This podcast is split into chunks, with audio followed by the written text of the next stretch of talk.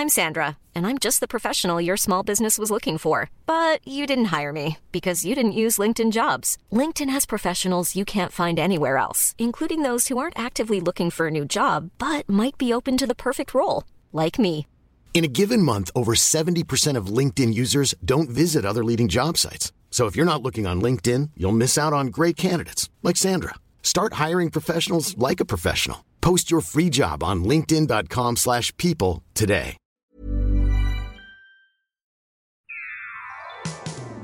Bienvenue dans ce nouvel épisode du podcast TFTC, TFTC le podcast. À mes côtés dans ce studio, Guillaume et Aurélien. Comment allez-vous? Ça va très bien et toi? Eh bien, je vous réponds. Parce que je sais qu'à l'époque, je répondais Oui, c'est vrai, pas tu réponds forcément. pas, c'est vrai. Non, mais là, je réponds. Pour cette nouvelle saison, j'ai décidé de répondre. Ah, Et je réponds, ça va. voilà. ça va. Voilà ce que je Est-ce vous que les gens qui nous écoutent peuvent nous répondre Répondez-nous. Vous allez bien? Alors, ça Voilà, va ou quoi? Alors, l'année dernière, vous vous souvenez, parfois, il y avait des euh, hors-séries, en plus des podcasts, enfin des épisodes traditionnels, des hors-séries dans lesquels, euh, tour à tour, on donnait, enfin, on conseillait aux gens des films qu'on aime ou pas, enfin, plus généralement, c'est des films qu'on aimait, et à chaque fois, on, on conseillait également un son, etc. Et ben, j'ai décidé que cette année, on allait le refaire deux fois par mois, donc, parce que vous savez, cette saison, on va revenir une fois par semaine. Et euh, ce qu'on va faire cette fois, c'est un film chacun. Parce que comme ça va revenir souvent, ça fera donc trois films par épisode. Euh, je m'étais dit que six films, ce serait un peu indigeste, quoi. Ça va faire Ouais, beaucoup. Ça fait 12 films par mois. euh, Faut vous laisser le temps de les regarder si vous avez envie de les voir, quoi. Ouais. Euh, donc, un son, enfin trois sons, trois films. Et ce qu'on va faire à chaque fois, c'est qu'on va commencer l'épisode par 10-15 minutes d'actu ciné. Allez Et quand je dis actu ciné, ça va être ce qui est sorti au cinéma, mais aussi les films qui sont sortis sur les plateformes, euh, si on a envie d'en parler, quoi. Du coup, je vais faire un petit tour de table. On va commencer avec cette actu ciné. Yes. Euh, Qu'est-ce que vous avez vu récemment? Je vais commencer avec Aurélien. Eh bah écoute, euh, récemment c'est un peu compliqué pour euh, les nouveaux films parce que j'ai eu un petit problème. Enfin un petit problème, non j'ai adoré mais euh, je suis tombé euh, complètement fan de- du ciné-club pendant l'été. Donc j'ai regardé beaucoup de films au cinéma mais des vieux films. Ah non, là on parle d'actu ciné. Je sais. je sais. Non, t'as pas le droit d'en parler. Et en vrai récent, bah, j'ai j'ai creusé un peu et j'ai pas vu grand chose. En fait j'ai vu comme tout le monde. euh, Alors on annule l'ac- l'actu ciné et Non, on va vrai- repasser sur le. Non, en vrai c'était pas en septembre mais fin août j'ai vu euh, Grand Turismo. Vous l'avez vu Grand Ah, Turismo? bah, moi Ah. j'ai vu Grand Turismo. Et ben moi je l'ai pas vu.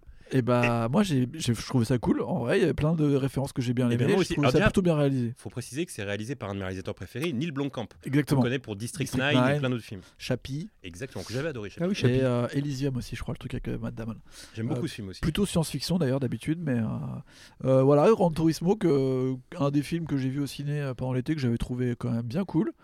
Euh, notamment les scènes de voiture, je trouvais qu'il y avait un côté jeu vidéo qui était bien, bien retransmis, retranscrit. Après, j'avoue, moi j'ai pas du tout joué à Grand Turismo, donc euh, Alors déjà justement pour les gens qui connaissent pas, parce que moi je suis allé voir Grand Turismo en ne sachant rien de l'histoire. ouais.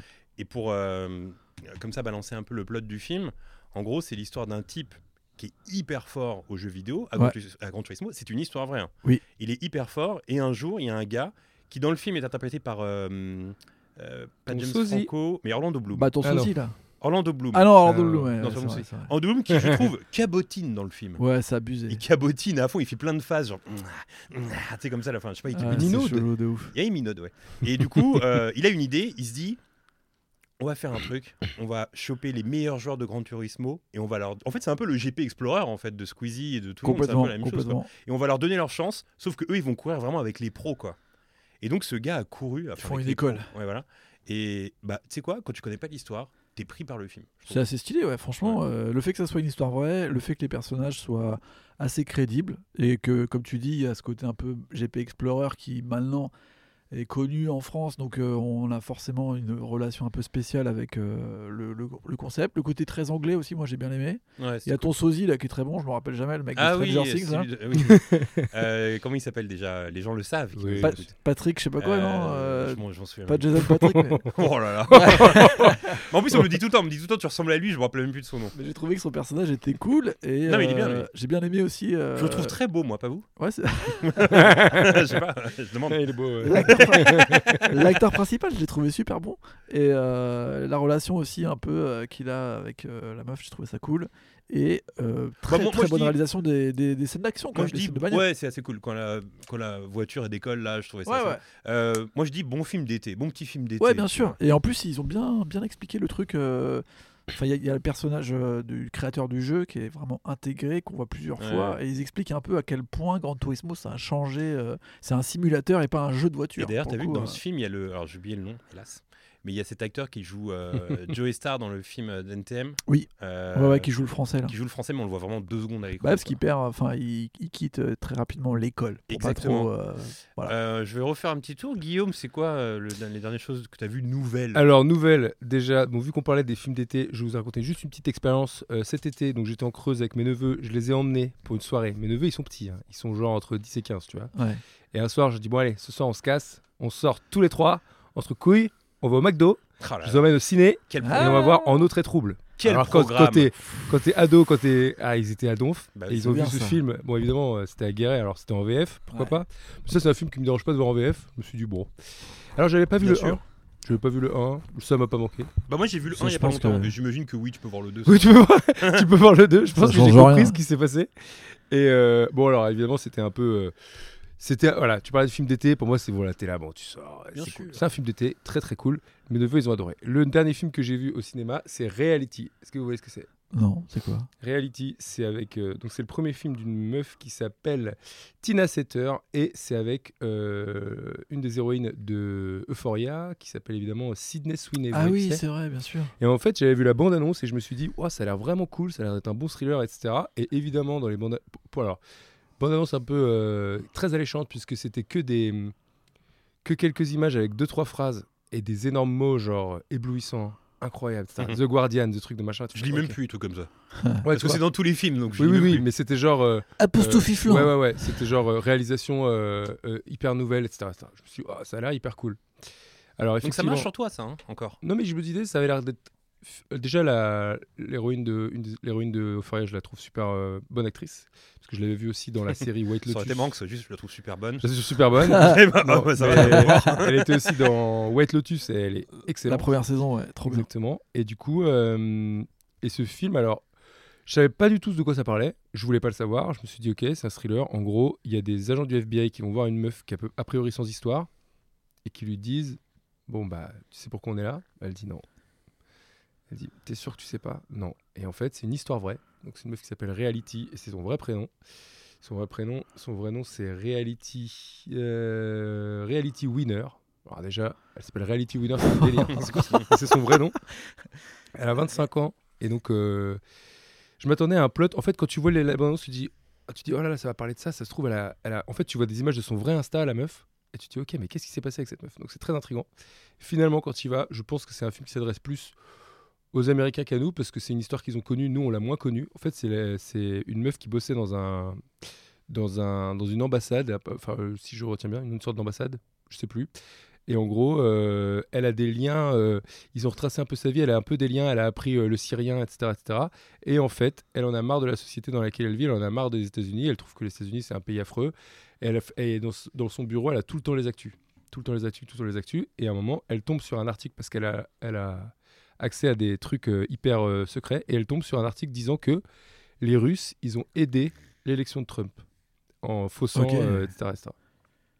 Et du coup, elle voit l'article et, et c'est elle qui, l'a- qui a imprimé l'article et qui l'a envoyé à un journal. Et du coup, le, le scandale il a éclaté après elle. Ah.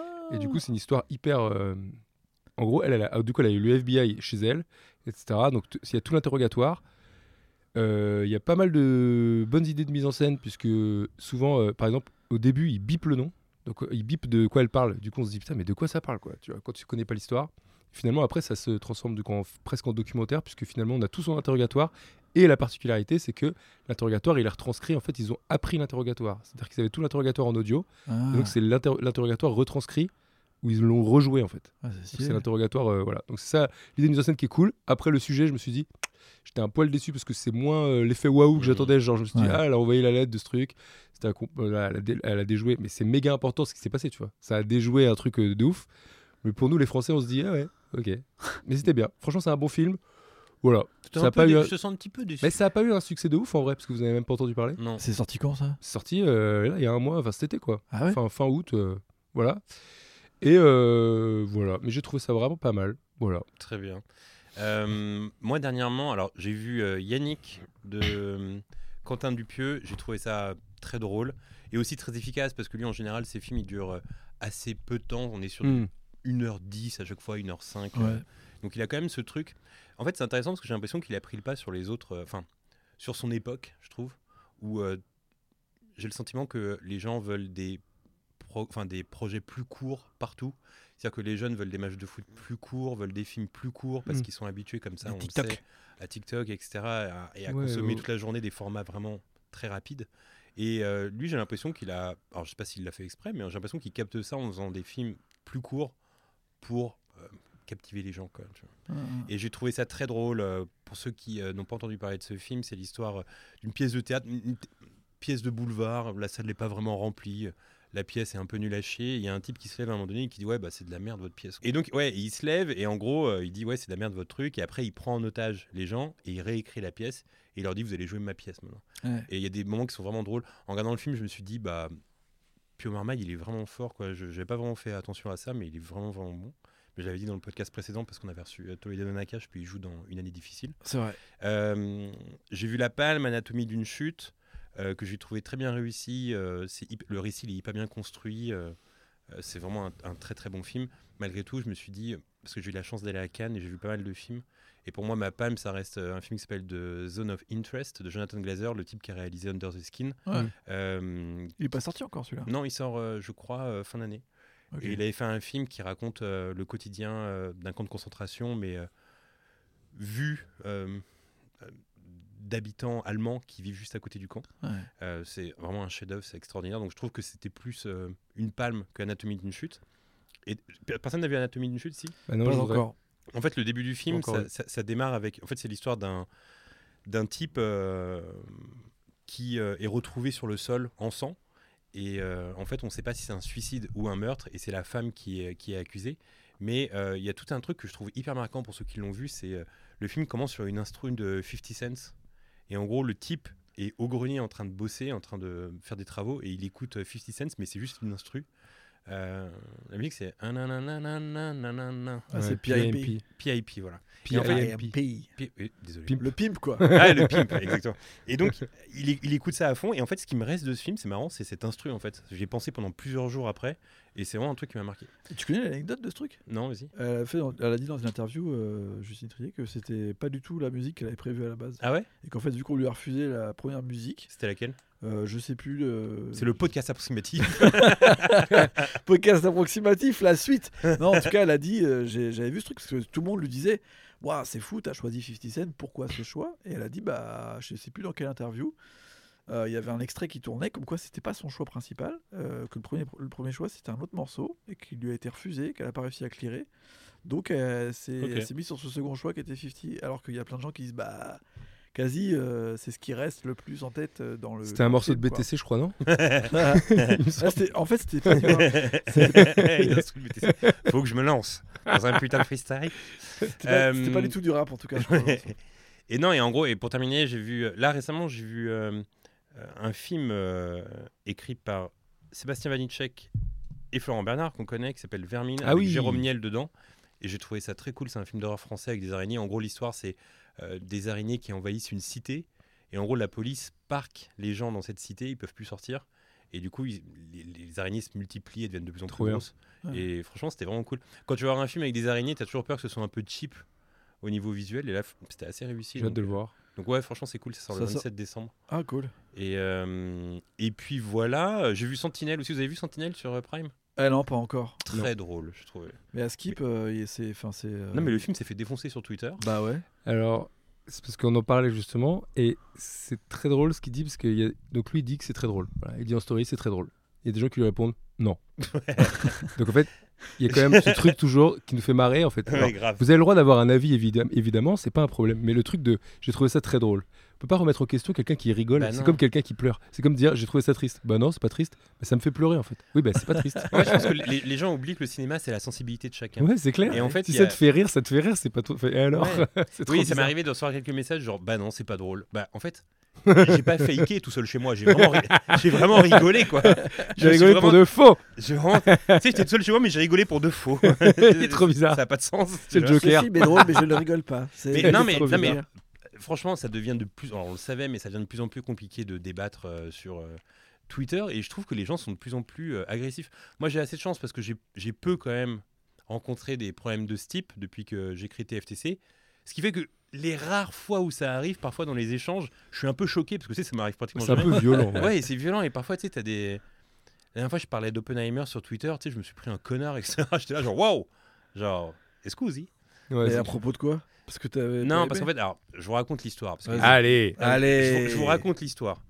Euh, récemment, il y avait un article dans Première et Variety Ouais. qui parlait des nouvelles. euh, euh, je sais pas des lois, mais en gros, il y a des nouvelles consignes. Règles, les des règles. nouvelles règles aux Oscars. Et en gros, c'est des règles sur euh, les minorités, etc. Et en fait, dans Première et dans Variety, il disait que euh, pour être éligible au statut de meilleur film, un film devait euh, montrer à l'écran et dans l'équipe technique.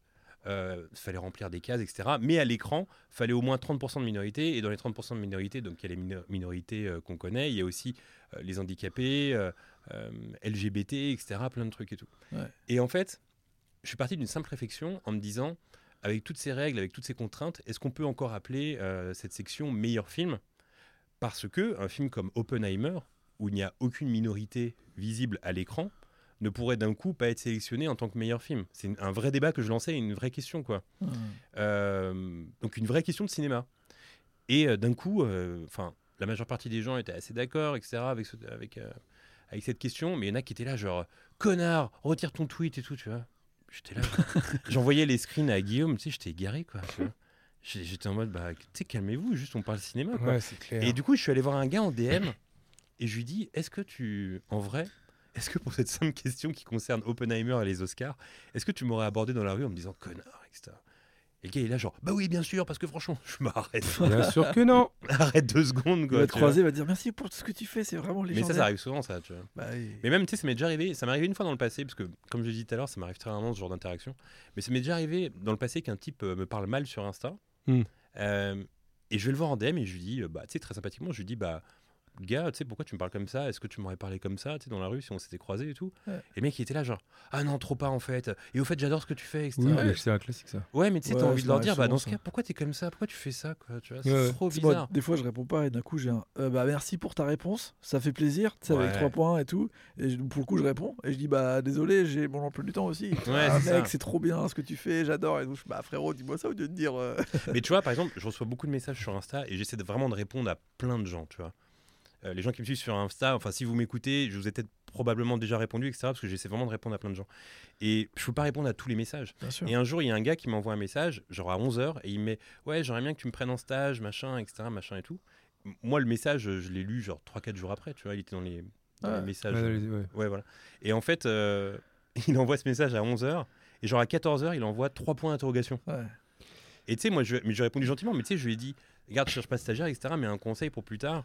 Tu sais, tu peux pas envoyer trois points d'interrogation après comme ça. Il y a un petit côté un peu Mais- agressif de, hé gars, vas-y, réponds à mon message. quoi, Adrien. Méniel, il a fait une story à propos de ça en disant euh, faut bien comprendre qu'il y a une boîte principale où c'est les potes, une boîte générale, bon, on sait pas trop ce que c'est, c'est genre des gens à qui tu parles mais qui sont pas forcément tes potes. Et après, il y a une boîte qui tombe dans les Demande. genre demandes Ouais. envoyées. Et maintenant, il y a une autre boîte que Insta a instaurée qui s'appelle euh, demande rejetée ou, un, ou Ah bon? message, je sais pas quoi. Ouais. Et en fait, c'est les gens qui ont utilisé des gros mots, etc. Ah ouais, Donc ceux-là, tu les vois même plus. Donc en fait, faut bien comprendre que parfois on répond pas, mais c'est juste qu'on voit pas ou juste que Ouais. on sait pas quoi dire aussi, tu sais, parfois. c'est juste Ouais. parfois voilà, c'est comme ça. Mais la dernière fois pareil, en général, moi j'ai très peu de messages méchants mais la fois j'ai eu un message, moi j'aime bien répondre à un truc un peu vénère du coup, mais dans l'autre sens, c'est-à-dire euh, Ouais, t'as raison, je suis qu'une merde, tabasse-moi et tout. et du coup, la personne est un peu gênée. Fait, mais non, mais non, mais je, je rigole, je t'aime bien et tout. Je fais, bah alors fais-moi un câlin. Tu vois Non, moi, moi, Et ça se termine comme ça. moi, j'essaie quand même de comprendre, tu vois, d'être hyper calme et de leur dire, bah, gars, tu sais, franchement. Oui, calmez-vous. en Mais, fait. mais en général, mais par contre, mais pour revenir au. En fait, vraiment, le Twitter ciné, c'est une horreur, tu vois. Oui. Ouais, C'est genre, tu sais, les Mais cinéphiles. sais, Twitter global en fait. Twitter global, mais Twitter vraiment, pour le, moi, c'est la pire appli. Twitter global, mais le Twitter ciné, c'est une petite dire. Qui est horrible, quoi, tu vois. Tu sais, les gens, ils sont hyper condescendants. J'ai l'impression que c'est quand même de toutes les spécificités, parce qu'il y a le foot, il y a le rap, il y a plein de choses. hein. Ouais. Il y a le politique. Ouais, bah, Bien que la politique, que- c'est. Attention parce que Twitter rap, une fois il a parlé d'Eminem, Ah oui, oui, tout le non, monde s'en souvient. oui, oui. non, mais... Non, mais... sur Twitter. en plus. Non mais tu vois, il y y, a plein de Ah oui, choses. politique, je pense que c'est le pire en vrai. Ouais. Mais Twitter ciné, il y a quand même ce truc où c'est hyper condescendant. Les gens sont d'une condescendance incroyable. Et d'ailleurs, euh, ouais, Nemo a déjà eu des, euh, des petits encarts comme ça avec des gens, des petits clashs. Bah ouais, faut savoir que. c'est- bah, L'erreur de- d'Aurélien, c'est qu'il répond. Faut pas Oui, faut répondre sur. Twitter. Mais moi, j'ai déjà fait cette erreur. Ah, moi, suis Il un faut pas répondre hein. parce que, un, tu donnes de la visibilité, Ça, c'est vrai. et deux, après, tu pars dans un, dans un truc interminable où tu gagneras pas de sais, façon. Je suis un gars du tunnel, moi. C'est Et souvent, juste- t'as l'impression que les gens qui répondent, c'est pas des vrais gens. T'as des comptes euh, qui ont 7 abonnés, tu sais, qui sont là pour un peu pour troller, un peu, tu vois, des comptes un peu bizarres Ouais, comme ça. Eh, mais je rejoins Guillaume sur un truc qu'il m'a dit récemment. J'ai l'impression qu'aujourd'hui, en 2023, les gens. Tu sais, j'ai l'impression qu'il y a plein de gens, ils sont derrière les buissons, parce que c'est Guillaume qui avait utilisé cette les expression. Ouais, ils sont derrière Si, buissons, ils attendent. Derrière les buissons, ils attendent le moins de faux pas, tu vois. Attends, lui, qu'est-ce qu'il a dit Oppenheimer? Tiens, un connard c'est ça, ils attendent que tu, que tu dises euh, Oula C'est comme les fautes d'orthographe. Ah, il y a une faute Oui, bah d'accord, oui, bah excuse-nous, bon, pardon. Tu vois genre, ils te laissent rien C'est passer, c'est un truc de ouf, quoi. Tu Je vois. sais pas, ils ont qu'à aller dans une petite pièce là, insonorisée, et puis crier tout ce qu'ils détestent de la vie. C'est pas la peine de nous en parler à nous, on s'en fout. nous. Tu vois, mais tu vois, il y, a- il y a quand même un truc maintenant où, euh, euh, même si c'est pas des millions, tu vois, on a un certain nombre d'abonnés, etc. Mais parfois, j'ai encore envie de parler comme euh, en 2014, tu sais, quand j'étais même pas sur YouTube ou quoi. Oui. Essayer de dire ce que je pense et de dire ce que je veux, et puis voilà, quoi, Mm. tu vois.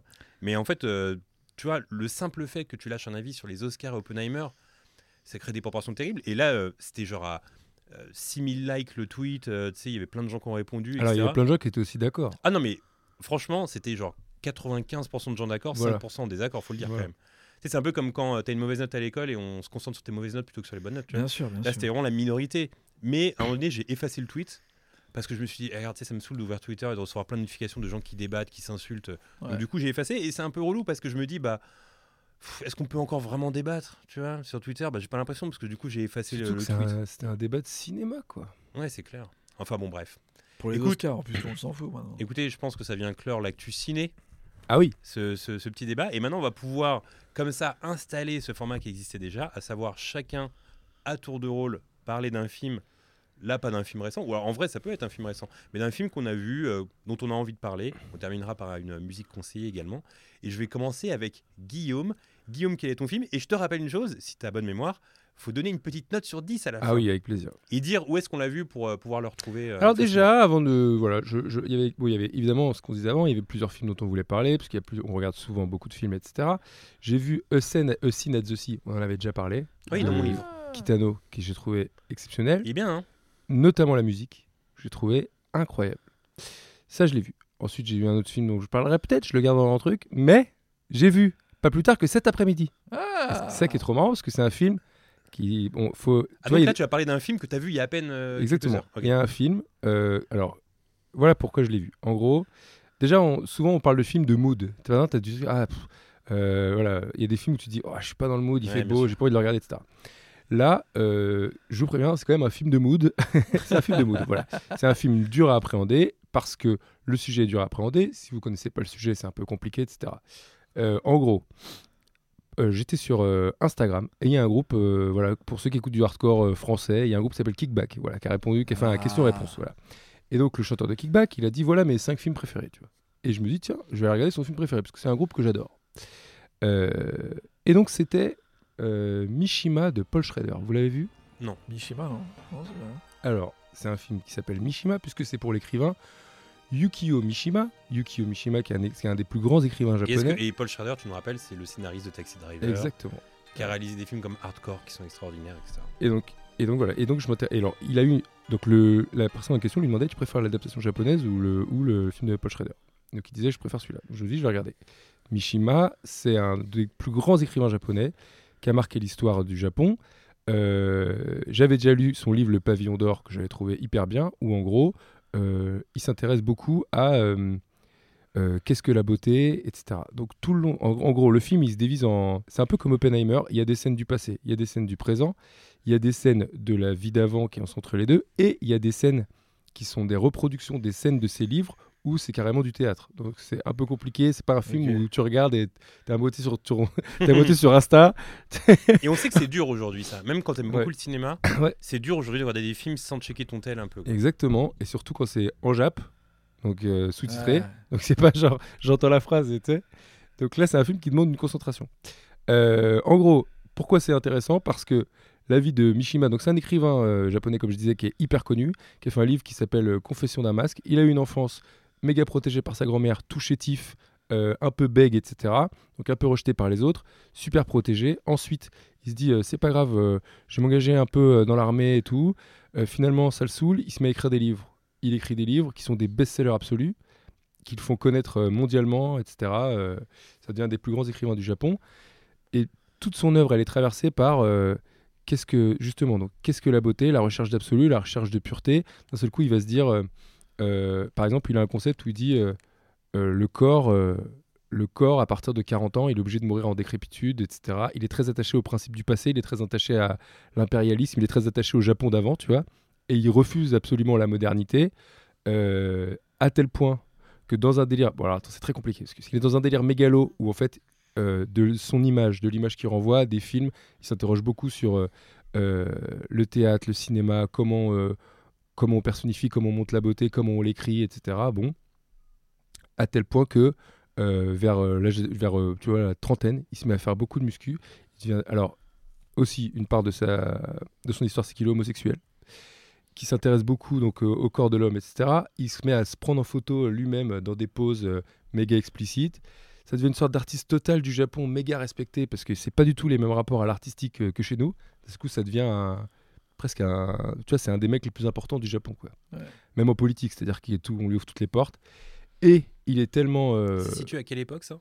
euh, le, le film, il est en 85 et lui, il est mort en 77. Ok. Mais sauf qu'il est mort d'une façon très particulière, puisque c'est comme si, en gros, euh, il s'était dit comment je peux faire une œuvre totale euh, de ma vie? C'est-à-dire, euh, l'écriture, ça me suffit plus. Je vais me mettre au ciné, je vais me mettre au théâtre, je vais me mettre à la photo. Et en fait, finalement, tout ça, euh, j'arrive pas à exprimer ce que je ressens, ce que je veux ressentir. C'est un truc d'absolu.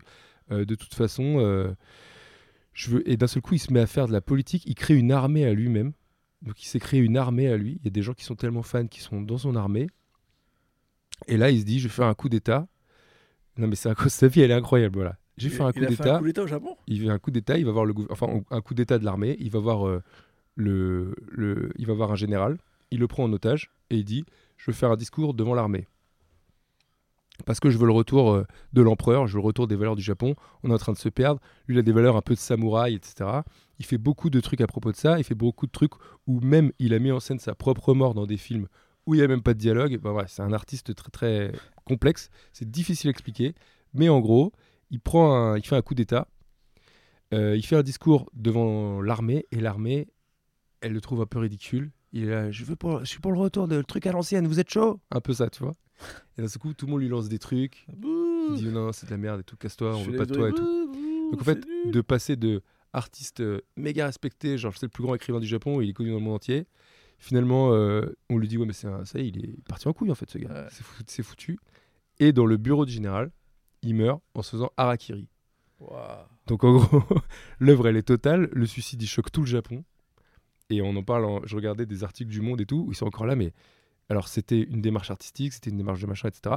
Pour lui, c'est une démarche de. Euh, c'est très, euh, très japonaise dans l'esprit, genre j'ai des convictions, mes convictions c'est ça. Si vous en voulez pas, je reste pas, je m'arrache. et je m'arrache. euh, et du coup, ça fait, du coup, son suicide, il fait partie de son œuvre. Ça a rendu tout son truc euh, mythique, légendaire, etc. Et donc, pour revenir au film, le film, euh, il vaut autant pour euh, l'histoire. Mais il faut connaître un peu l'histoire parce que c'est quand même euh, suggéré. Quoi. Quand tu passes dans la fiction, faut connaître un peu les bouquins et tout. Moi, j'en ai lu qu'un, mais les autres, ça m'a grave donné envie de les lire. Et en gros, pareil, dans ces bouquins, il y en a un qui s'interroge sur. En gros, le pavillon d'or, il dit. C'est un petit qui est très rejeté, qui, qui est séminariste dans un temple, et il dit. euh, il tombe amoureux. En gros, il dit lui, il est imparfait de ouf. Il n'arrive pas avec les gens. Il, part, il bègue, il bégaye. les meufs, elles veulent pas trop de lui, etc. Ses parents, pareil. Il est un peu nul, il est pas très bon dans tout. Et il se rend compte que le pavillon d'or, c'est le, monument absolu. À chaque fois qu'il le regarde, il est ébloui. Il dit Mais un jour, je serai connu. Mais en gros, son concept, c'est de j'arrive pas à être beau, j'arrive pas à être euh, parfait. Le pavillon d'or, il est parfait. Je vais tuer la perfection et je vais devenir connu. Et c'est un vrai fait divers du Japon. Il a écrit un roman à propos de ça. Et il a brûlé le pavillon d'or. C'est comme ça qu'il est devenu, il s'est fait emprisonner, le petit, etc. Et donc, il s'interroge sur la beauté des monuments. Ensuite, il fait un autre livre où il s'interroge sur la beauté du corps. Est-ce que ça devient la décrépitude? Et etc., etc. Et après, jusqu'à euh, jusqu'à la mort, ou genre comment on se donne la mort, etc. Et du coup, il, la réalité rejoint la fiction puisqu'il l'a fait à la fin. Bon, bref. C'est très philosophique, mais j'ai adoré. J'adore euh, déjà l'œuvre de Mishima, je trouve ça incroyable. Même si c'était un ouf et même si c'était un retour à l'empereur, il avait des valeurs hyper conservatrices, etc. Mais c'est un c'est une démission qu'on peut pas capter, tu vois. C'est un truc très, euh, tu vois, glorification de l'honneur, truc qu'on n'a pas trop en. Nous, on est genre, euh, ouais, bon, tu vois? Mais ils sont très là-dedans. T'as de l'honneur, toi ou pas? Mais non, mais tu sais, genre, tu sais, tout, tout ce truc de, tu sais, mourir pour des idées, se donner la mort et tout. euh, Et il y a des très belles scènes, des- et surtout qui sont reliées à ces textes, qui sont évidemment méga beaux, où il est dans une recherche d'absolu à se dire, euh, en fait, euh, la vie, c'est de porter des masques tout le temps. Il compare l'acteur à l'aviateur, etc. Pour survivre, il faut mettre un masque. On est, on est jamais, on peut jamais être soi-même, etc. Il y a beaucoup de réflexions à propos de ça, euh, sur l'image et tout. Bon, bref, c'est passionnant. Et, euh, et voilà. Et le film, je l'ai trouvé euh, très, très, très bon. Bravo. Sûrement que quelqu'un lâche une caisse maintenant là. Ben alors, surtout- alors attends, Après, je vais vous dire une bonne chose. Je vais vous dire une bonne chose parce que pendant que je regarde le film, pendant que je regarde le film, d'un seul coup, bon, je reçois un message et comme c'est un truc dans le groupe TFTC, j'écoute les messages et c'est ce qui fait sa note vocale. Il dit, je regardais, c'est un truc méga intense. Il dit, j'ai mangé ce ouais, j'ai la chiasse. et moi, j'étais en train de regarder Mishima, tu dans des trucs de hyper absolus et tout, et je me disais, putain, mais en fait, c'est ça la vie, tu vois. La Écoutez, vie, c'est j'ai- commandé un italien BMW ce midi. La vie, la vie c'est que tu passes du gars qui dit Ouais, euh, quand j'étais en avion, je suis passé au-dessus des nuages, et d'un seul coup, la montagne, euh, le ciel, tout ça m'appartenait, je ne faisais qu'un avec le truc, et il me fait J'ai mangé ce bois, j'ai la chiasse, et tu sais, vraiment, j'ai fait Bon, ben, tu sais, j'étais vraiment à- aux deux antipodes de la poésie, quoi. Surtout à C'est quel trop moment c'est- à quel moment c'est censé vous intéresser ça en vrai En fait, maintenant j'envoie des, En plus, il n'y avait que ça dans le vocal. maintenant on s'envoie des messages, j'ai même plus de fil. Non, il n'y a plus rien. Ah, Enfin, voilà. Bon, très bien. Alors, euh, combien, quelle note tu donnerais euh, sur 10 à ce film? Eh ben, je pense. Ouais, c'est compliqué parce que, parce que je- en fait, il vaut autant pour l'histoire que pour le. Euh, je dirais quand même un bon.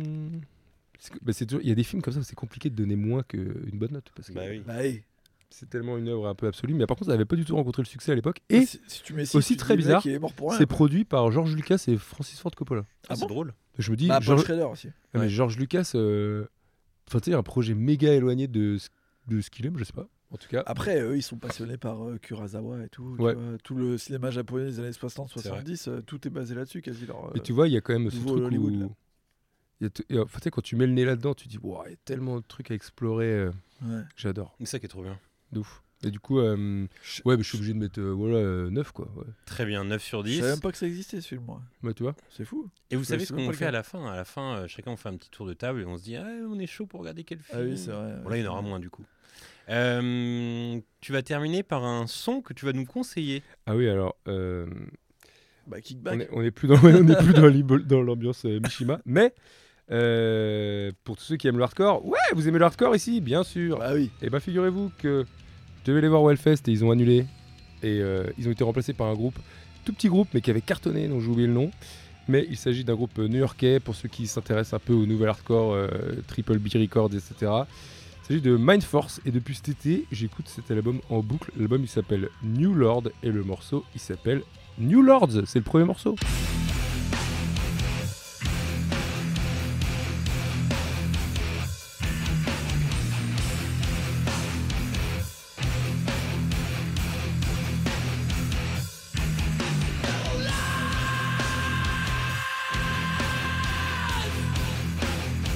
Merci Guillaume. Euh, on enchaîne avec euh, le film que j'ai choisi. Alors j'ai vu plusieurs films ces derniers temps et on en parlait avec Aurélien euh, en DM et on se disait c'est dur de choisir un film quand même. Avant Ouais, on avait clair. trois, Ouais. mais là choisir un film c'est dur.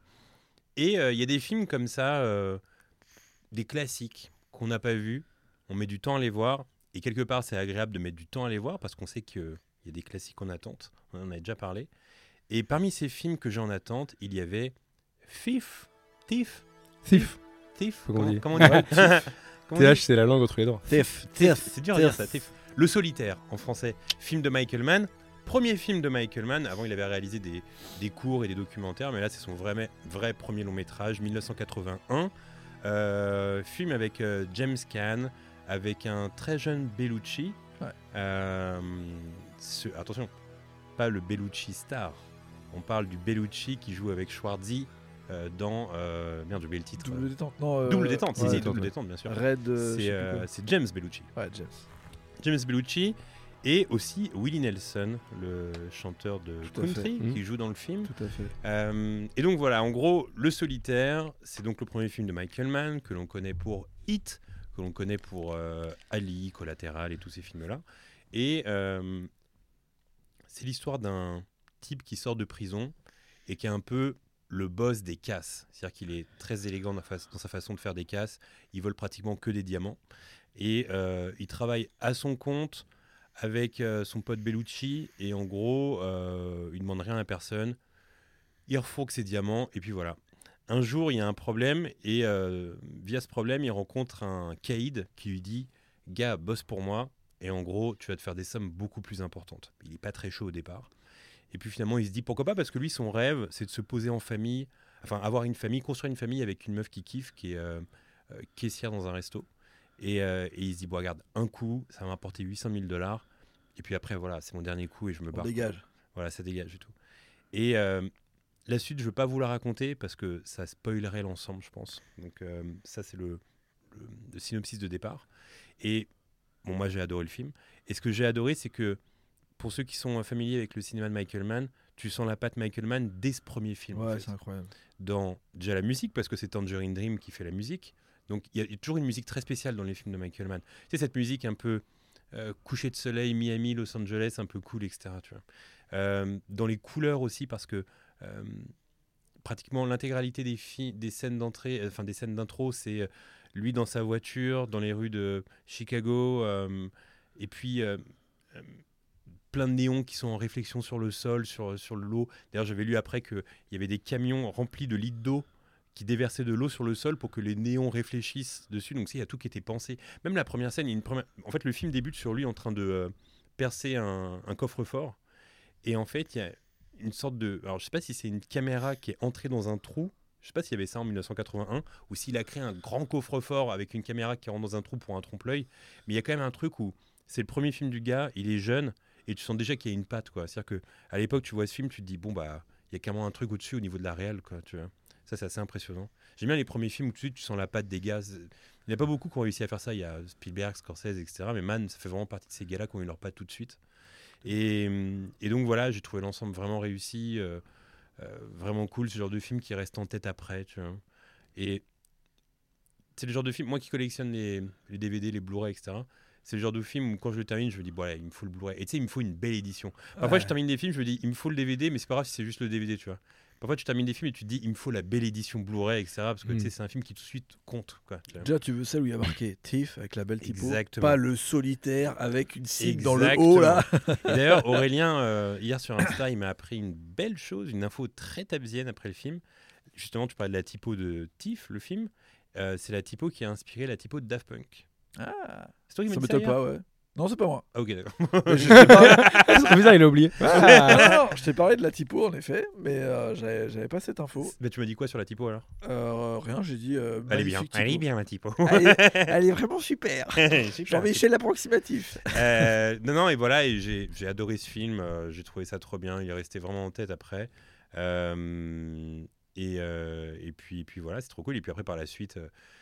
D'ailleurs, c'est intéressant parce que ce film, c'est juste avant. euh, comment il s'appelle son deuxième? Je crois que c'est Forteresse Noire qui s'appelle. Ouais. Voilà. The, Euh, bah, The Keep. The Keep. Ouais, voilà, qui est ouais. complètement différent de, du solitaire. Et je trouve que la patte Michael Mann, on la retrouve plus que jamais dans ces films-là, dans Miami Vice, dans euh, Le Solitaire, dans Hit. Pour moi, c'est vraiment ça, les vrais films de, Ma- de Michael Mann. On la ressent moins, par exemple, dans le- Le Dernier des Mohicans ou ce genre de film. Quoi, tu vois. Ouais, ouais. Même dans Ali, en vrai, on la ressent beaucoup moins. C'est vrai. Et tu la ressens dans Collatéral, cette patte aussi. Bah, tous les sets de nuit, hein, t'en as parlé, mais dès que Exactement. c'est la nuit. euh, Et aussi, je dans me les disais, en regardant le film, j'ai rarement vu un gars filmer aussi bien la nuit des villes américaines. quoi. Ouais, c'est ouf. Il est vraiment trop fort pour Et ça. des gueules. Ouais, aussi. ouais. Euh, tu vois, Tom Cruise, il a jamais. Enfin, est- je trouve il est différent dans Collatéral que dans. Enfin, je l'ai jamais vu comme ça, quoi. Et puis aussi les scènes de. Alors, pareil, je me suis dit ça en regardant le film hier soir. Les scènes de fusillade, quoi. Parce que Ouais. on parle souvent de la scène de fusillade dans Hit, Ouais. mais dans Le Solitaire, il y a une scène de fusillade à un moment donné. Et c'est hyper bien exécuté, quoi. Ouais. Le mec, il est vraiment très très fort pour ça, quoi. C'est assez incroyable. Puis il y a un côté, ré- il y a un côté réalité. En fait, moi, j'ai jamais vécu de fusillade. Je sais pas si c'est votre cas, les gars, ou pas, mais quand je vois un film de Michael Mann, j'ai l'impression que, tu sais, on me survend pas un truc comme dans les autres films d'action où t'as l'impression, tu sais, il y a pas les chargeurs. euh, Ah, ok, il peut tirer autant de balles qu'il veut, le gars. Ouais, Là, tu sens que, tu sais, c'est, c'est, ça paraît c'est réel. dangereux quoi. Ouais, après, c'est c'est vrai, il y a quand même une scène où à un moment donné, il y a une fusillade. Et le gars il se prend une bastos dans le ventre et puis il, il vole au ralenti sur un camion. Puis, Ouais. Bon, je sais pas si c'est comme ça. Ça, c'est le côté peut-être euh, plus euh, Oui. film asiat, euh, John Woo et tout, où il y a un peu plus de chorégraphie. Et il est mais- disponible sur quelle plateforme? Tiens d'ailleurs ton film, où est-ce que tu l'as trouvé? Je l'ai trouvé sur Canal Plus VOD, je l'ai loué. Très Ah. bien. Combien 2,99. Ça va. Bon, c'est deux quoi, ouais. Bah ça va. Moi, dès qu'il y a écrit deux, je suis bien. Tu peux me citer un truc qui coûte 2,99€ dans la vie de tous les jours? Bah, c'est un sandwich au McDo, non, même pas? Non, plus maintenant Non, c'est plus au McDo. Ah ouais, wow. Non, mais par exemple, t'achètes une viennoiserie à la boulangerie, bon bah c'est le prix d'un film quoi, ça n'a pas de sens. Non, mais non, mais les viennoiseries, c'est 1 euro. Non, non. Bon, t'achètes deux pains au chocolat, t'as un film. Parfois j'achète des viennoises au chocolat, c'est bien 2,50 un peu. hein. Ah ouais? Ouais, c'est Ouais. vrai. Ouais, c'est vrai. Ça Très a bien. augmenté. hein. Ça a augmenté, hein, Bah. C'est le prix de Mishima. Mais voilà. une viennoiserie ou Mishima. J'ai oublié de poser une question tout à l'heure, mais il y avait quoi dans les autres films de kickback là? C'était que les films comme ça, bizarres ou il y Euh, avait Ouais, des... ouais, ouais. Mais alors, j'ai oublié le, le reste de la liste, mais faut que. Il y en, a... enfin, il y en avait 5, il y en avait 5 que j'ai pas vu, donc je vais tous regarder. Ok, vas-y, c'est cool. Et euh, je l'ai vu sur euh, Prime Video. Ah oui, ouais. donc gratos. Enfin, Gratos. si, si t'es abonné, quoi. Vous, Ouais. avez, vous avez Prime ou pas? Ouais. Ouais. Eh ben, vous avez vu le film Tu l'as vu? Guillaume, Ouais. tu l'as vu? De quoi? Le solitaire. Maintenant, justement, Eh ben, je te le je vais le regarder. Ah ouais, je, vais de- je donne la note de. Là aussi, c'est difficile, parce que c'est un film de, un peu de genre. je- Euh, mais oui, un, un solide 8, 8,5 sur 10, t'es d'accord Oui. Ouais. Ouais, super film, euh, Le Comme tu Solitaire. dis, J'ai- les- Et puis aussi, en ce moment, je suis dans une ambiance. euh, je suis à fond dans une ambiance James Caan, parce que je me suis rematé Rollerball il y a 2-3 jours.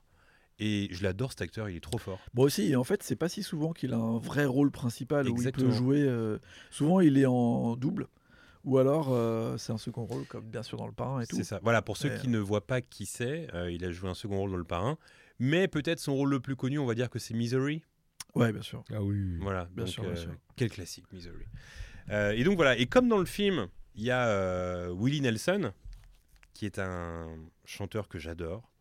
Euh, je vais vous conseiller un son qui est dans un de mes albums préférés. Si vraiment je devais faire un classement de mes 15-20 albums préférés, je pense qu'il y serait.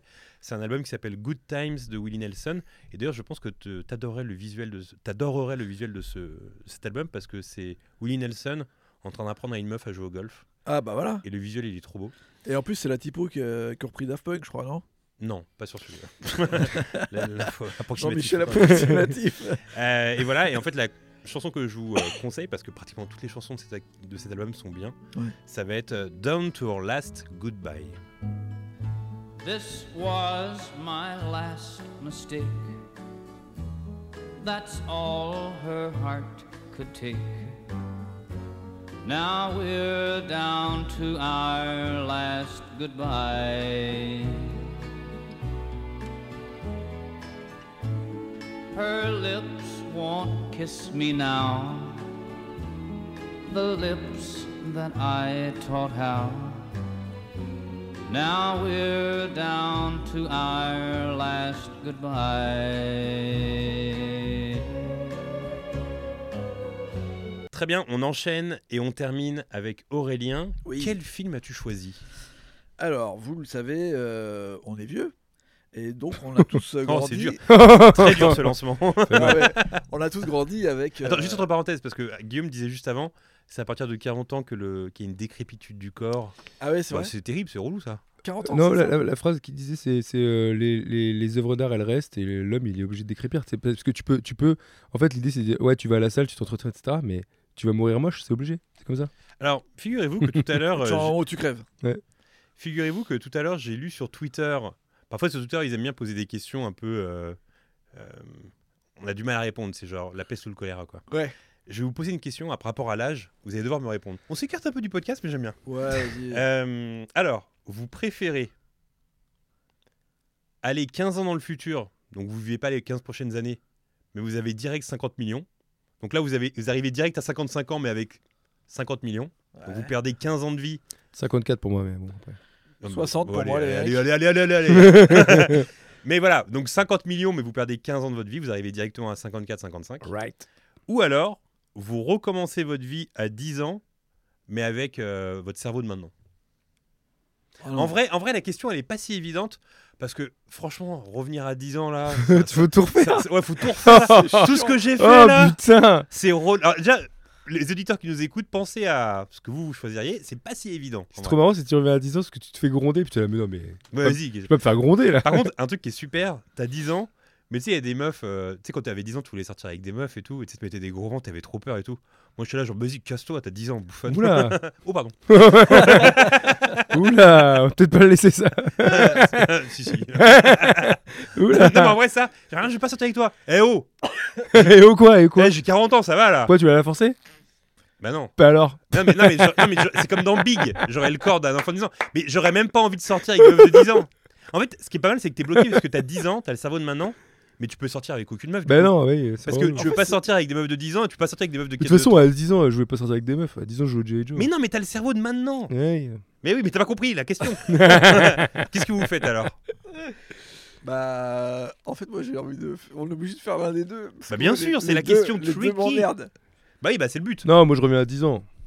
Bah moi aussi, Ah j'ai ouais J'ai un peu plus de vie, euh, c'est cool, je refais. Eh bah j'ai choisi ça moi aussi. Je revis les instants que j'ai trop aimés. Oui, mais pas de la même façon parce que t'as Ouais, pas de la même façon, mais en vrai, euh, c'est trop bien en vrai. Tu te- Attends, tu recommences à rab. 10 ans, mais quand t'avais 10 ans toi ou 10 ans maintenant? Euh, 10 ans. en main- Ah, bonne question, euh, Aurélien. Parce que Ah si oui. c'est pour revivre les trucs que t'as déjà vécu, c'est cool. c'est Non, un non, tu reviens à nostalgique. 10 ans de 1972 pour toi, par exemple. Oh, oh. Tu revis l'ère mésopotamienne. Ouais, Mais toi, j'ai l'impression que t'as envie de choisir le 55 ans, toi. 50 millions. Euh, T'adores non, la c'est- thune, toi. En fait, les gars, c'est que je me dis, les 15, les 15 prochaines années, il va pas se passer des trucs de fou pour moi. Enfin, Ah, on euh, sait pas. Entre 45 et 60 ans. On sait pas. Ouais, attends, mais c'est relou parce que là, t'arrives à T'es claqué physiquement, quoi, d'un coup, quoi. C'est relou. Ouais, mais Déjà t'as qu'on 50 est claqué là. T'as 50 millions. C'est-à-dire que les 20 dernières années, entre 60 et 80, tu peux faire absolument tout ce que tu veux. Pff, Ouais, mais je veux dire un truc, à 55 Mais ans. à tu- 60 ans, pff, Non, mais 50 millions, j'ai même pas la force de les utiliser. Je serais là, genre. oh, Alors à, quoi, à bon? ouais, c'est vrai, si tu reviens à 10 ans, mais avec ton cerveau de 40, ça veut dire que t'es un génie. Donc, En tu plus, je serais, je serais même pas tant que ça un génie, je crois. C'est ça qui est terrible. Eh, Est-ce que j'aurais des meilleures notes à l'école C'est C'est même pas pas sûr. sûr. C'est pas sûr. Je me ferais battre par euh. Jérémy, 12 ans, en CM2. Ah, C'est horrible. Non, par contre, si tu, euh, si tu connais le futur, si on revit quand t'es petit, Ah oui, c'est comme C'est- l'almanach dans Retour à le futur. bah ouais, tu sais ce qui va se passer en fait. Donc tu Ah. peux Ah, tu peux prédire le 11 découvrir, euh, septembre et tout. Oui, mais Ah attention, ouais. ah, mais, alors, attention, j'ai une théorie là-dessus. Donc, effectivement, tu reviens à 10 ans. Nous sommes à peu près en 92, 87. Mais Jurassic Park n'a pas encore existé. ouais, D'accord ouais, ouais. Donc, tu as ce pouvoir de connaître l'histoire de Jurassic Park. Ouais. Aurélien, tu as le pouvoir de. Moi, je suis un producteur là. Ouais. Tu viens me voir pour me vendre Jurassic Ouais, Park. mais t'as 10 ans. Ouais. Ouais, mais t'as 10 ans. ouais, mais t'es un génie. Bonjour, c'est parce qu'en fait, j'avais une histoire. Non, mais alors, Ouais, tu viens, et tu viens, qu'est-ce que tu me dis? Vas-y, essaie de me le vendre. Bonjour, j'ai une idée. Ouais, vas-y, dis-moi. Ouais, mais ça, c'est catastrophique. J'aimerais faire un film Ouais, vas-y, continue. euh, où, euh, en gros, il y aurait une île Ouais. Dépêche-toi, j'ai pas le temps là. Déjà, t'as Ou- 10 ans déjà. où un, où un grand millionnaire, milliardaire, aurait réussi grâce à l'ADN euh, de, Bon, allez, foutez-moi ce gamin dehors. de dinosaures recréer des dinosaures dans un parc. impossible. Un Ouais, parc. c'est impossible. Et on l'appellerait Jurassic Park. C'est impossible. Mais d'ailleurs, je crois que ce, ce cas de figure, il existe dans un film, je crois, qu'a réalisé Dominique Farrugia, si je dis pas de bêtises, avec Cadmerade et Dubosc, Ah bon? Où en gros, ils reviennent dans le passé. Et je crois qu'il y a une scène où à un moment donné, ils vont euh, proposer, euh, je sais plus quel film, je crois que c'est Rocky, ou peut-être Jurassic Park d'ailleurs, Terminator, ou je sais pas quel film. Et en fait, comme tu l'expliques méga mal, alors que tu connais le film par cœur, les gars, les gars, ils sont là, genre, bah non, parce qu'ils savent pas nul. vendre un film, quoi. tu vois. Euh, Enfin bref. Euh, oui, donc ton film, Aurélien. Ah oui, alors, euh, vous le savez, on est vieux. Non, ce que je voulais dire, c'est que on a grandi dans les années 80 avec les fameux films des années 80, Spielberg et les teen movies, à savoir nos films préférés, c'est Retour vers le futur, c'est euh, Breakfast Club, et je sais pas vous, mais moi, il y a toujours un moment où je me les remate tous. Donc, euh, la folle histoire, la folle journée de Ferris Bueller, euh, Sixteen Candles, euh, tous les films avec euh, Molly Ringwald ou avec. je crois euh, savoir de quoi tu vas parler. Ah ouais? Ouais. Euh, sauf que euh, il y en avait un dont je me suis rendu compte que j'avais jamais vu en ok, fait. d'accord, donc rien à voir. Je pensais que tu allais parler de On Golden Pound. Non. C'est je l'ai- c'est vrai que je l'ai vu hier. J'aurais pu dire ah voilà tiens je pourrais mettre ça. Ah bah oui, mais on en a déjà parlé. Je crois, ouais. Euh, ouais. peut-être. Je sais pas si je l'avais. D'ailleurs, il faudra qu'on fasse film. attention, excusez-nous d'avance, mais il Ouais. faudra qu'on fasse attention à ne pas ressortir des films qu'on a déjà sortis. Ouais, non, non, non, non. Ah oui. Non moi je fais gaffe. hein. Mais tu sais ce que je vais faire? tout. Je vais faire ce truc très pénible. Je vais reprendre la liste de tous les films dont on a déjà parlé et je vais la partager dans la con. voilà. Comme ça, au moins, on, on est sûr. Ouais, voilà. On fera un, un doc partagé. Avec plaisir, les gars. on est vraiment vieux. C'est clair. Et C'est un groupe Facebook. Donc en gros, euh, bah voilà, euh, j'avais maté, je pense, tous les films des années 80 et j'aimais bien les revoir. Et il y en a certains que j'ai vus même assez tard, notamment Ferris Bueller. Je pense que je l'ai pas du tout vu quand j'avais 12 ans, je l'ai vu quand j'avais 20 ans. Mais il y avait ce truc qui nous ramenait dans les années 80 où tout paraissait un peu simple. Il y avait toujours des, choses qui se passaient dans des lycées, dans des écoles, et je sais pas, on trouvait ça. euh, Déjà, c'était des- des lycées américains, donc ça paraissait toujours incroyable. Hmm. Il y avait des gars qui faisaient du skate, Mar- il y avait des Marty McFly partout, c'était un peu stylé. Ils avaient des euh, casiers. Ouais, je sais pas, tu sais, après ça a été vachement repris dans les séries des années 90 ou la fin des années 80, donc c'est un peu tout l'imaginaire de notre jeunesse qui appartient à ces films-là. Et là, cette année, euh, ça fait quelques mois maintenant, j'ai découvert un film que j'avais absolument jamais vu, que j'avais rangé dans, oui, bon, c'est un sous-film euh, de Ferris Bueller et tout, et si on en a jamais trop entendu parler, c'est juste que c'est moins bien, quoi. C'est Il juste tease, un- hein. c'est juste un truc qui a dû arriver après et que genre j'avais pas vu. Euh, je traînais dans mes listes là de films que je devais voir et il y avait une affiche euh, que je revoyais très très souvent avec un kid qui ressemblait à s'y méprendre à Marty McFly, à Michael J. Fox donc même un peu à la Teen Wolf avec euh, forcément un petit euh, Teddy. un petit Teddy mais qui était accroché à une horloge. Et j'étais là qu'est-ce que Ah. c'est que ce film? Et le titre du film m'a toujours interloqué. C'était Ah, attends, je sais. C'est pas les babysitters qui grimpent sur l'immeuble là? Non. ça, c'était Non, rien à voir. Adventures in Babysitting. Ouais, ouais. Aussi que j'ai vu euh, très tard, euh, Ouais. que j'ai vu grâce à Disney, euh, Oui. Plus, on peut le dire. Super film d'ailleurs. Et qui est très très bien, ouais. Aussi euh, très, très très cool. Bah, qu'on peut ranger dans tous ces films des années 80. Très feel good movies. euh, voilà, coming of age et tout. Non, celui dont je veux parler, c'est Three O'Clock High. Personne n'a vu ce film Ça me Non. dit rien pour l'instant. Un film de 1987, donc qui arrive très peu après euh, Retour vers le futur, un peu entre euh, Retour vers le futur et Retour vers le futur 2. Un film de Phil Joannou, Ok. un Irlandais, si je ne m'abuse, qui a fait un très bon film juste après qui s'appelle State of Grace, je ne sais pas si vous l'avez vu, sur la mafia irlandaise à Boston avec Gary Oldman et Sean Penn, que j'avais vu dans les années 90 et que j'avais adoré. Donc là, je me dis, trop bizarre.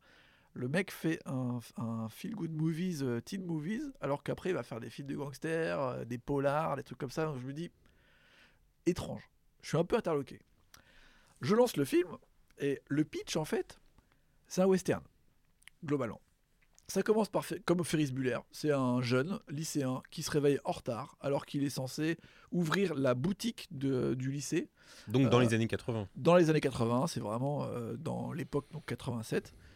Ça a les mêmes codes de Ferris Bueller, de Retour vers le futur. Il va à l'école, il est en retard, il ouvre le truc en retard, donc il se retrouve à avoir un gage et on lui dit bah voilà t'as merdé, t'écris dans le journal de l'école, tu vas écrire sur le nouveau qui vient d'arriver qui s'appelle Buddy, qui est la terreur, la bully, tu vois. Pour l'instant, ça me chauffe. Toi, toi aussi, Guillaume, Ouais. j'imagine. Donc euh, il se retrouve à faire, euh, à, à devoir aller parler à ce gars, et en fait euh, tout le monde a peur de ce gars. C'est genre, euh, il vient d'arriver, tout le monde dit, il est sorti de, c'est un repris de justice, euh, il fait flipper. En gros, c'est euh, Kubiak dans Parker Lewis. Vous allez voir qu'il y a beaucoup de références à Parker Lewis dans ce film après. Et euh, donc il flippe. Et en fait, tu te rends compte que comment c'est réalisé, comment c'est filmé, c'est pas du tout comme Ferris Bueller, super cool avec des grands à la John Hughes, soit pas du tout John Hughes. C'est très, ça fait flipper en fait. Tu, tu rentres dans, dans la vie d'un lycéen où en fait sa vie c'est de la merde. Genre, euh, il se fait bully par tout le monde, euh, tout le monde se fout de sa gueule, euh, sa sœur, sa grande sœur, elle, lui dit que c'est un nerd, un geek, ses potes, ils l'aiment bien, mais en même temps, ils lui mettent que dans des trucs un peu pourris. Et donc, il se retrouve à écrire, il doit écrire une, un profil sur ce nouvel arrivé qui est genre le pire gars. Et au moment de lui dire bonjour, il trébuche, il tombe dessus et il le fait tomber. Et là, le gars lui dit Qu'est-ce qui t'arrive, mec? On se retrouve sur le parking à 3 heures et je te casse la gueule. Et en fait, tout le film, c'est ce mec qui s'appelle Jerry qui va éviter pendant toute la journée Ah. d'essayer d'avoir cette bagarre à 3 o'clock high. Et en fait, c'est euh, une reprise scénaristique de Le train sifflera trois fois, Mm. le film de Gary Cooper, High Noon, où c'est pareil, il y a un timing et une heure, et en fait, lui va essayer de tout faire. Mais Dans, dans trouver- Ainung, c'est plusieurs gars qui arrivent. C'est pas un. mano Exactement, mano, ouais. C'est euh, pareil dans 3h10 à Yuma, il y a un truc où il y a un train qui va arriver Ouais. à un moment, tout le monde doit le prendre. Et il y a plusieurs. Enfin, tout le monde attend un peu ce truc. Et tu as le côté horloge. Tout est réalisé autour de ce timing et cette horloge. Et, euh, et en fait, ce qui est fou, c'est que c'est donc comme un western, sauf que tout ce qu'il va essayer de faire pour éviter de se battre avec ce gars parce qu'il sait qu'il va se faire péter la gueule. C'est nul, c'est une suite ininterrompue de, de dinguerie et euh, d'absurdité. C'est-à-dire qu'à un moment, il y a son pote qui lui dit Attends, on va aller mettre un couteau dans, son, euh, dans, dans le casier du gars, comme ça le gars il va se faire virer avant que tu aies la Hmm. bagarre, donc euh, il sera pas là. Mais en fait, bah, il se fait choper avec le couteau, donc c'est lui qui passe pour un mec qui vient avec un couteau à l'école. Donc euh, le, le directeur il le met de côté et au final il va essayer de lui donner de la thune, donc il va piquer de la spoil thune pas, à spoil pas, spoil pas. Ouais, en gros c'est pour Ouais, vous dire Parce qu'il que y je aura- veux le regarder. ça va être vraiment une suite ininterrompue de dinguerie. Et en fait, c'est presque plus After Hours de Scorsese que Ferris Bueller. C'est-à-dire qu'il y a absolument rien qui ressemble à un truc un peu euh, c'est marrant parce que léger, tout à l'heure, quand t'as euh, teasé, j'allais dire After Hours pour le poster, parce que je crois qu'il y a aussi une horloge dans After Tout à fait. Bah, Ouais, tout est pompé un peu sur After Hours et sur euh, les westerns où vraiment il va y avoir un règlement de compte et tu sais qu'à un moment il y a ce truc qui arrive et tout est monté un peu en exergue en mode thriller et surtout bah, les acteurs sont exceptionnels. Euh, L'acteur principal qui joue donc Jerry Mitchell qui est le mec qui se retrouve dans ce tourbillon, il s'appelle Kaze Simasko et en fait on le connaît pas en tant qu'acteur principal mais on le connaît pour avoir été dans au moins deux films qu'on connaît par cœur. Retour vers le futur, c'est un des mecs de la bande de Biff. Mhm. C'est 3D, celui avec les lunettes Ouais, euh, bien sûr. 3D, qu'on voit donc dans le 1 et dans le 2. Et aussi, euh, c'est un peu le, le bad boy euh, méchant dans euh, qui bully les, les quatre kids dans Stand By Me. Ok, ouais. Donc on le connaît pour euh, des films très importants des années 80, des films aussi d'adolescents, mais on le connaît comme le méchant. Alors que là, c'est l'inverse dans ce film. C'est un peu lui la victime, euh, le nerd et tout. Il a l'air complètement euh, à moitié éberlué et il y a toujours ce truc un peu de temps et qui va très vite et c'est assez drôle parce que j'ai hésité entre ce film et un autre film de John Badham avec Johnny Depp. Je sais pas si vous avez vu, qui s'appelle Meurtre en suspens, qui est un film où pareil, il y a ce truc du temps où genre sa fille se fait kidnapper et il y a en fait je sais pas ces films là ils me hantent parce que tout est dans un temps réel presque. Mm. et en fait ça, ça te met dans une euh, je sais pas il y a un truc dans, dans la réalisation dans comment le, le réalisateur et les acteurs vont arriver à, à garder ce, ce- cette tension en fait que je trouve assez exceptionnelle. Et euh, là pour la petite histoire ce qui est marrant c'est qu'à la base ça devait être vraiment un film euh, teen movies Euh, Spielberg produisait le film. Et en fait quand il quand il est venu au premier aux premières euh, séances, ça devait être produit par Amblin, mais il n'a pas trop suivi la production. Il n'était pas comme sur euh, les autres films, euh, les Gremlins ou même tous ces films où il était très très proche. Donc il a vu le truc arriver et quand il y a eu les premiers screenings, il a dit euh, ah ouais non je veux pas être producteur en fait euh, c'est trop noir. C'est un film, euh, c'est une comédie noire sur la jeunesse et en fait vu que ça arrive assez tard dans les années 80, il a dit ouais non je pense que c'est pas le moment pour moi de m'associer à un film de ce type tu vois. En tout cas c'est la légende qui est autour de ce film, Mm. qui est un peu une version black comedy de euh, de Retour vers le futur, de Ferris bien. Bueller et tout, et que euh, j'ai vraiment adoré tu vois. Alors ce qui est marrant c'est que c'est aussi une musique de Tangerine Dream comme euh, Et ben, euh, Tiff dont on parlait et euh, il y a ce truc de vraiment de tension et même d'absurdité qui est assez incroyable et moi j'adore les films un peu comme ça où ça commence et tu sais pas ce qui va se passer au Mm. fur et à mesure Bah, un peu comme After Hours un peu aussi comme Into the Night de Ouais. euh, John Landis Euh, hein. fi- Figure-toi que ça m'est déjà arrivé ce... à moi, ce synopsis. ah ouais? Et, ouais, et dans des conditions vraiment terribles parce que c'est en première. Et moi, à l'époque, donc j'étais dans un lycée euh, dans le 6 Et à l'époque, j'étais sorti avec une meuf qui s'appelait Sandra. Et puis, euh, bon, je l'avais larguée, etc. Mais c'était une époque où je sortais avec quelques meufs. Et puis, euh, ça pouvait être un peu agaçant. Parce que tu sais, euh, je pense un peu comme toi, Guillaume. euh, tu sais, j'étais avec ma bande de potes, on faisait des vannes. Tu sais, je sortais avec Non, des non. meufs, machin et tout. tu- Hein Comment? Non, non. Que t'étais une victime, toi non. et donc, euh, je savais que ça pouvait agacer. Et donc, voilà. Et en fait, euh, bac français, à la fin de la première, c'était dans un autre lycée. J'y vais, etc. Et là, je reçois un texto d'un gars, d'un pote qui me fait Hé mec, t'es dans la merde devant le lycée, il y a machin qui t'attend, il veut te défoncer. Et en fait, ce gars, c'était le nouveau mec de cette Sandra. Et juste, il acceptait pas que sa meuf soit sortie avec moi, en fait. C'est pas relou? Ok Bah, vas-y, bah, je fais ce que je veux. un toxique quoi non, mais t'existais même pas avant, quoi. Ah c'est ouais. relou, quoi.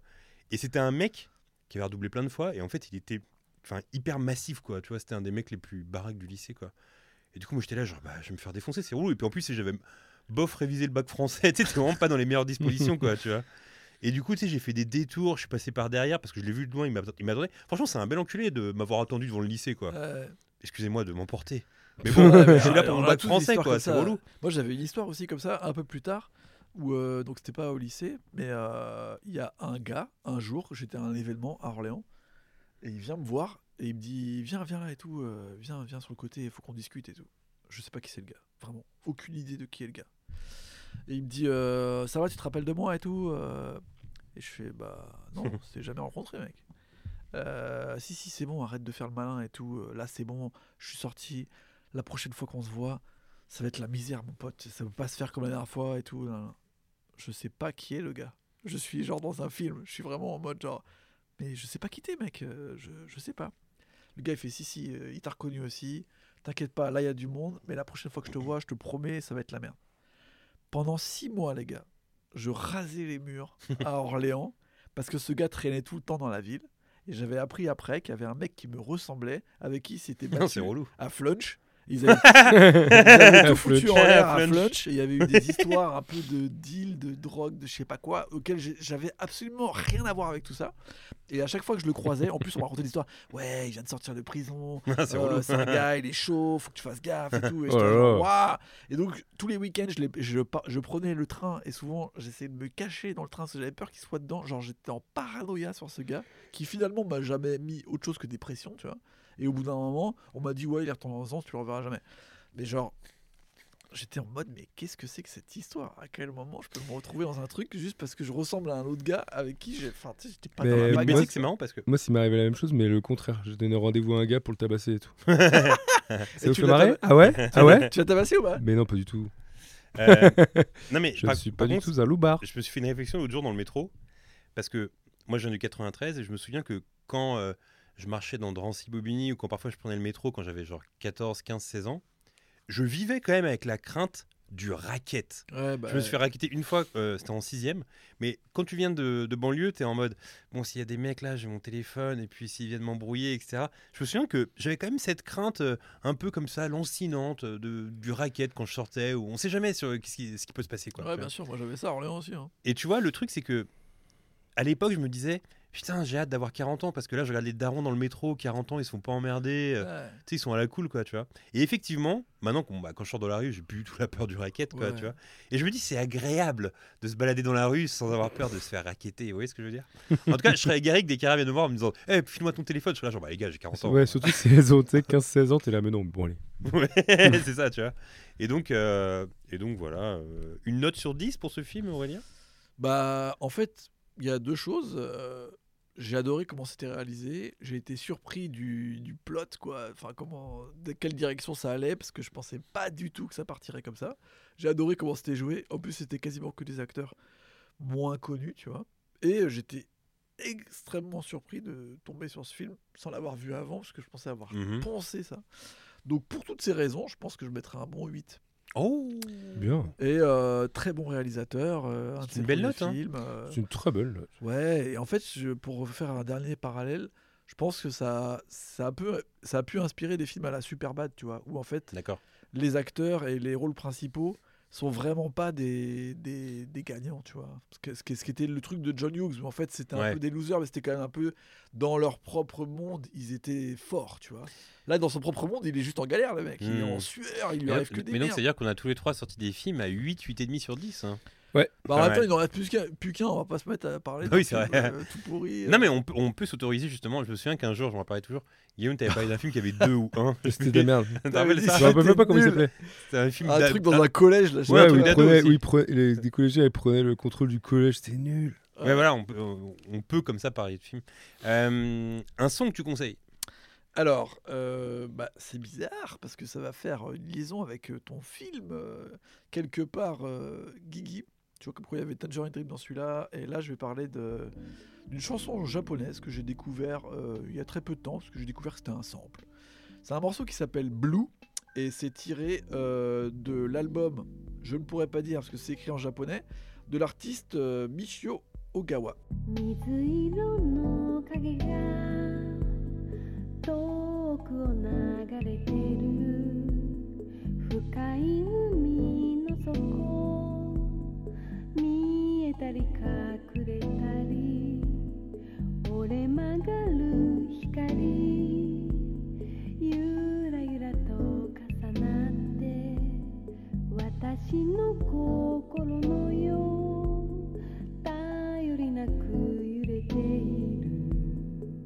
Et vraiment, c'est à moitié du jazz. Euh, c'est des trucs que j'écoute, quoi. C'est un peu euh, jazz atmosphérique, euh, un peu à la chadé, j'ai envie de dire.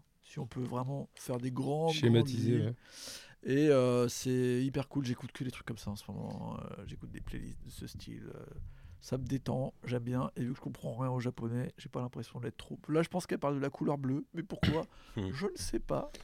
Et, tout cas, ça me passionne. Très bien. En tout cas, euh, musicalement et, et filmistiquement, on dit ça On est parti dans tous les sens. Ça, là, vous vrai. vous êtes régalé là. Ah, ça, oui, oui, vous êtes régalé. il y a beaucoup de, oui, de oui. trucs.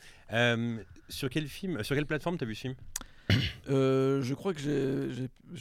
ça Oui, pirate. d'accord. Illégalement Allez. Oui, Oh, Après, Je en porte vrai, les menottes je- pour Aurélien. je- oui. non, faudrait que je regarde si Allez, c'était pas- les petites menottes. les petites menottes à Aurélien. Non, mais en vrai, vous, les- vous avez déjà entendu parler de ce film? C'est vrai Moi, que j'ai un vraiment pirateur. découvert Non. sur, euh, sur Letterboxd. Et je ne savais pas que ça existait. Je trouvais ça dans une liste et j'ai fait genre, qu'est-ce que c'est que ce film? Alors maintenant, on doit choisir. Ah oui, voilà. Alors Qu'est-ce qu'on maintenant, veut voir? alors Ah. Guillaume, euh, qu'est-ce qui te tente dans les films? Bah les deux, mais je vais dire Thief. Très bien. Aurélien Ah. Euh, Bah, moi, Fif, euh, je serais super content de le revoir. C'est un bon pote en plus, Fif. Mais euh, euh, je pense que il m'a bien. Michina, là. Ouais, bon d'accord. Mishima. Euh, Oui, bah, je suis un peu nul. Bon, il y a trois bah, moi, en c'est fait, je suis- intéressant. En plus, ça m'a interloqué, Paul Schrader, tout ça. Ouais. Ouais, ouais. Bah moi, justement, je vais choisir le, le film de Guillaume parce que j'adore les films de Paul Schrader et je pense qu'il m'en manque pas beaucoup. Euh, donc tu vois, celui-là, ça faisait partie des films que j'ai pas vu. Euh, Personne n'a envie de voir mon film. Non, mais en fait, ton Mais film me chauffe, mais pour un mood, parce que il avait raison Guillaume de parler de mood tout à l'heure. Ouais. Le, le film de Guillaume, je le regarde très concentré à 20h sur ma grande télé du Ouais, salon. ouais, ouais. Ouais. Le tien, je le regarde dans mon lit avant de dormir. C'est, tu vois, deux moods différents quoi. Tu vois. vrai. Donc, euh, Je donc vous, voilà. donne, je vous donne le titre français quand même qui est légendaire 3 heures l'heure du crime. Bien bien. sûr. Euh, c'est donc la fin de ce podcast, podcast qui euh, durera, euh, je sais pas à combien de minutes on est, mais ça dure moins longtemps que les épisodes traditionnels. Mais il y en aura deux dans le mois, comme ça. Voilà, j'espère que euh, vous appréciez ça. Euh, le mot de la fin, euh, Guillaume, un petit mot de la fin. euh, N'hésitez pas à nous dire sur Twitter si on est des connards et puis euh, On vous on répondra. vous répondra probablement pas. Voilà. Vous allez manger quoi ce soir? Vous le savez ou pas? Ah, ça part en pasta. Ah ouais, Prego ah la ouais. pasta. Pâte moi pâte à aussi. quoi?